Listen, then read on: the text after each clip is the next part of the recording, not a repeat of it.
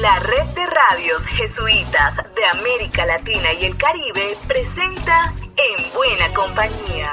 Durante 15 minutos conoceremos lo que hace nuestra gente de las obras y servicios de la Compañía de Jesús en nuestros países. Les invitamos a recorrer estos 15 minutos en buena compañía. Sean bienvenidos y bienvenidas. Saludos compañeras y compañeros de camino. Soy Alexander Medina de la red de radios jesuitas de América Latina y el Caribe. Acudimos a nuestro encuentro número 30. Como siempre para nosotros es un placer abrazarnos en buena compañía. En esta oportunidad el Papa nos habla del sentido de la cruz en un mundo plural desde Chile miraremos los efectos que dejó la violencia en Iquique contra algunos migrantes venezolanos. En esa línea ignaciana, desde Guatemala, Claudio Solís nos comparte un curso de discernimiento. También el padre Roberto Jaramillo nos hablará de la puesta en marcha del proyecto apostólico común. Y al cierre le damos la bienvenida al ICER de Costa Rica con su educación radiofónica. Sean bienvenidos y bienvenidas compañía, presente en América Latina y el Caribe. Como les adelantaba en la presentación, Francisco habló del sentido de la cruz en un mundo plural. El padre Lucas López nos comenta parte de su intervención en un encuentro con los pasionistas. Un saludo a Alexander. Durante los días 21 al 24 de septiembre tuvo lugar el Congreso La Sabiduría de la Cruz en un mundo plural.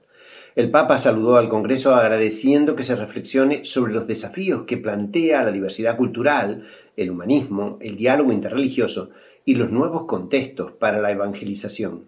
Francisco subraya la importancia de una teología hecha desde la humildad del corazón ante el poder salvador que, y esto es literal, se libera de la debilidad de la cruz. Ante el crucificado se nos invita a mirar la fragilidad concreta de cada persona y a colaborar con todas y todos donde Dios siembra su semilla. Así que Alexander, desde tanta cruz en la vida, se nos llama a trabajar con humildad y en buena compañía. Lucas López, del equipo CEPAL, para la red de radios jesuitas de América Latina y el Caribe.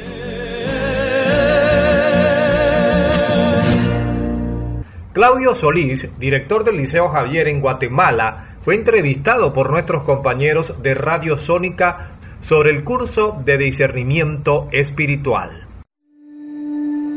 Discernimiento para San Ignacio de Loyola. Significa estar consciente de que Dios nos ayudará a tomar buenas decisiones, aun siendo conscientes de vernos motivados por fuerzas contradictorias o contrarias entre sí, unas que nos llevan hacia Dios y otras que nos empujan para alejarnos de Él. Hola Alexander, te saluda Cristian Corona de Radio Sónica Iger. Te cuento que aquí en Guatemala hace poco se llevó a cabo un curso de discernimiento ignaciano, el cual fue facilitado por el padre Lucas López. Durante este curso hubo participación de Claudio Solís, director del Liceo Javier de Guatemala. Estimado Claudio, ¿podrías contarnos en qué consistió el curso? El curso consiste en un proceso progresivo sobre cómo tomar buenas decisiones, cómo elegir y fundamentalmente todas las variantes eh, que intervienen en una toma de decisión que nos permite estar en consonancia con la voluntad de Dios. Se desarrolla a través de una plataforma virtual bastante eh, amigable intuitiva que va desplegando semana a semana una serie de recursos. En cada semana se puede encontrar una grabación en audio donde se explica en qué consiste la semana, qué tareas es la que hay que realizar, una síntesis eh, gráfica y textual sobre esta semana y unos textos de apoyo de especialistas que hablan sobre el tema.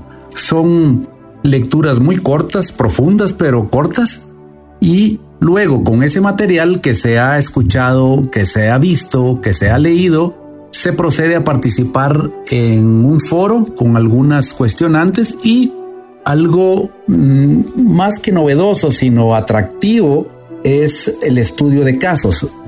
en el curso se presentan casos de la vida real donde el participante, a partir de las lecturas realizadas, eh, pone en juego su comprensión para la eh, más que resolución de problemas, cómo podría orientarse personalmente y a otras personas eh, sobre la toma de decisiones. Es un curso riquísimo en recursos cortos, breves, que no llevan mucho tiempo de lectura, pero sí que se saborean, sí que se disfrutan.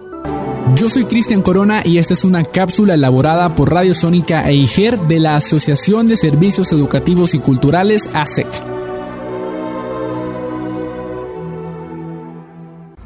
Lo que pasó en la semana de la CEPAL con la voz de Diana Tantalián. Buen día para ti Alexander y para todos nuestros oyentes. A continuación les compartimos las noticias jesuitas más importantes de América Latina para esta semana. La red Comparte, en alianza con la Universidad Iberoamericana de México, ha iniciado un diplomado sobre sostenibilidad financiera y economía solidaria, dirigido a centros sociales y organizaciones de la red. La Federación Latinoamericana de Colegios Jesuitas, FLAXI, ha lanzado la guía titulada ¿Qué y cuánto saben los estudiantes?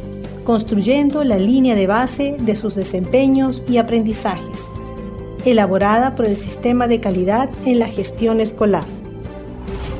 El lunes 27 de septiembre se realizó el lanzamiento oficial de Magis 2023, el encuentro espiritual internacional que convoca a todos los jóvenes de la familia ignaciana. En esta ocasión, el encuentro tendrá como sede Portugal y les informamos que ya se está difundiendo el proyecto apostólico común PAC.2, que propone las prioridades y objetivos estratégicos de la CEPAL para los próximos seis años. Pueden conocer y descargar el PAC.2 o encontrar más información de nuestras noticias en nuestra página web jesuitas.lat. Informó para ustedes Diana Tantaleán de la Oficina de Comunicaciones de la CEPAL la historia y el presente en buena compañía. En Chile, varias escenas de violencia contra migrantes venezolanos en la localidad de Iquique impactaron sobremanera y generaron gran controversia. Nuestra compañera Ingrid Riederer nos amplía. Saludos desde Chile, desde donde se viven difíciles momentos en la ciudad de Iquique, colchones, frazadas, ropa, juguetes infantiles, hasta pañales. Artículos de primera necesidad pertenecientes a un grupo de personas que acampan en la calle fueron quemados el pasado sábado en la ciudad del norte del país, en el marco de una violenta manifestación contra los migrantes. El Comité Permanente de la Conferencia Episcopal de Chile ha dado a conocer una declaración expresando el dolor y rechazo a estos actos de violencia cometidos contra hermanos migrantes en la ciudad de Iquique, ocurridos en los últimos días. Los escuchamos en la voz del obispo secretario general, Monseñor Sergio Pérez de Arce. No podemos olvidar que detrás de la migración hay situaciones de pobreza, de violencia y de crisis de las que se huye. Por eso la migración, junto con ser un hecho doloroso, es también un derecho humano, porque las personas tienen derecho a buscar una vida mejor y a huir de la desesperación. Llamamos a las autoridades a asumir la problemática migratoria, ofreciendo espacios de acogida en condiciones dignas que permitan no cargar a las comunidades locales con situaciones urbanas indeseadas. También pedimos facilitar los procesos de regularización de acuerdo con la ley y coordinar acciones internacionales a nivel regional que permitan enfrentar el problema en común. La mayoría de los migrantes arriban de Venezuela o Haití buscando una oportunidad, pero ante la imposibilidad de regularizar su situación, sumado a la falta de trabajo y una fallida inclusión social, terminan viviendo en campamentos improvisados en las calles. El Servicio Jesuita Migrantes, junto a otras obras de la Compañía de Jesús, la Red Clamor y organizaciones de la sociedad civil, se manifestaron contra lo ocurrido y llaman al gobierno a asumir su responsabilidad en la ausencia de una respuesta integral para enfrentar la migración. Desde la provincia chilena de la Compañía de Jesús, informó Ingrid Riederer. El padre Roberto Jaramillo, presidente de la CEPAL, y Tiffany Trejos, de la Oficina de Comunicación de CEPAL, nos hablan sobre el proyecto apostólico común PAC. El cuerpo apostólico de la Compañía de Jesús en América Latina y el Caribe Durante más de un año ha trabajado intensamente en la construcción de un nuevo plan apostólico común. En su elaboración han participado diversas instituciones de todas las provincias y de todas las redes de la conferencia. Más de 3.200 personas consultadas, nueve rondas de conversación y cientos de horas de trabajo han dado como resultado el proyecto apostólico común de la CEPAL para los años 2021 a 2027, el PAC.2. Nos proponemos anunciar la buena noticia caminando con los pobres y los excluidos como servidores de la reconciliación y de la amistad social. Durante los próximos seis años necesitaremos de la energía y el compromiso de todos los hombres y las mujeres miembros del cuerpo apostólico para ponerle vida a estas tres prioridades. Primera, fomentar en todos nuestros servicios apostólicos una experiencia y una formación espiritual que pongan a cada persona en relación con Dios y le muevan a conocerle, amarle y seguirle más de cerca. Segunda, colaborar en la gestación de una cultura del encuentro, de la amistad social y la justicia. Estando cerca de la vida de las personas empobrecidas, excluidas y vulneradas en su dignidad. Incentivando un compromiso concreto y eficaz con los migrantes, las poblaciones indígenas y afroamericanas y con los pueblos de la Panamazonía, de Cuba y de Haití. Y estimulando espacios de investigación científica, estudio y reflexión, diálogo y acción mediante la colaboración y la participación intersectorial, interprovincial e interinstitucional. Tercera, Contribuir para que en la educación y formación de personas y comunidades se promueva siempre su desarrollo integral, personal y social, su creatividad, su formación ética ciudadana y su responsabilidad ecológica integral. Cada una de estas prioridades se traduce en objetivos específicos y metas a lograr como resultado del concierto de nuestras acciones intersectoriales, interinstitucionales e interprovinciales en América Latina y el Caribe. El PAC llega como un aporte fundamental para el discernimiento de las redes, de las instituciones y de las provincias, de manera que podamos hacer todos más concreta la invitación que nos hacen las preferencias apostólicas universales, por la vida y la dignidad de los pobres y de las personas vulneradas en sus derechos, por las personas de Haití, de Cuba, de la Panamazonia, por los pueblos que migran, por los pueblos indígenas y los afroamericanos, por la esperanza de los jóvenes, por este deseo de vivir una compañía de Jesús más sinodal, una iglesia más igualitaria, por el derecho universal a la educación de calidad, por la fe en Jesucristo, el compañero mayor, el único que salva y libera a todos a todas y a todo, vamos juntos a trabajar con la luz y la guía del proyecto apostólico común. Muchas gracias al padre Roberto Jaramillo y a Tiffany Trejos. La agenda de la CEPAL la presentamos a continuación y otra vez nos ponemos en contacto con Diana Tantalián.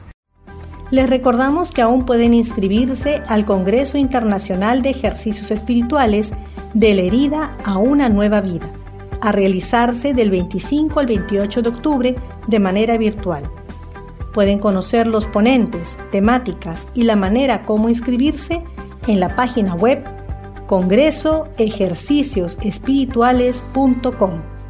Y al cierre, le damos la bienvenida a esta red de radios a Ronald Cubillo. Él es el nuevo director del ICER de Costa Rica. Nos cuenta cuál es su propuesta.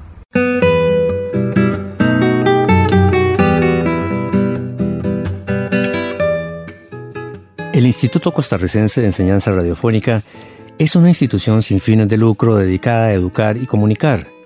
Fue fundada en el año de 1973 bajo la inspiración del sacerdote jesuita Frank Sattenbach junto con otros intelectuales costarricenses, para promover la educación y la cultura, especialmente en las zonas alejadas del centro del país. El ICER ha desarrollado dos grandes proyectos de impacto nacional, el Maestro en Casa, que es educación a distancia, y las 15 emisoras culturales ubicadas en diferentes partes del país. Nuestros objetivos es ofrecer educación a jóvenes y adultos que no han accedido a la educación formal o la han abandonado, y facilitar la comunicación de comunidades rurales e indígenas por medio de una red de 15 emisoras culturales. La genial idea del padre jesuita Frank Stattenbach de poner en práctica un sistema de educación de adultos utilizando la radio como instrumento de comunicación inicia en Costa Rica en el año de 1979 con la instalación de una radioemisora en Amubri, en la zona indígena de Costa Rica donde habitan los indígenas Bribris y Cabécares, en Talamanca. Apoyada económicamente por el Principado de Liechtenstein, la voz de Talamanca fue el detonante para que dos años más tarde, en agosto de 1981, se formalizara el convenio de cooperación cultural entre el Principado de Liechtenstein y el gobierno de Costa Rica. En Centroamérica, es Costa Rica el país que tiene operando 15 emisoras culturales bajo la dirección y asesoría del Instituto Costarricense de Enseñanza Radiofónica ICER, con autonomía y administración propias de sus comunidades, lo que permite a las organizaciones comunales una comunicación eficaz que facilita el desarrollo en todos los campos. La semilla brota, empieza a echar flor y espiga.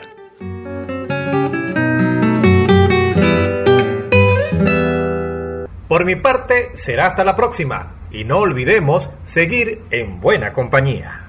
Será una nueva ocasión en la que nos volveremos a encontrar en Buena Compañía, una producción de la red de radios jesuitas de América Latina y el Caribe.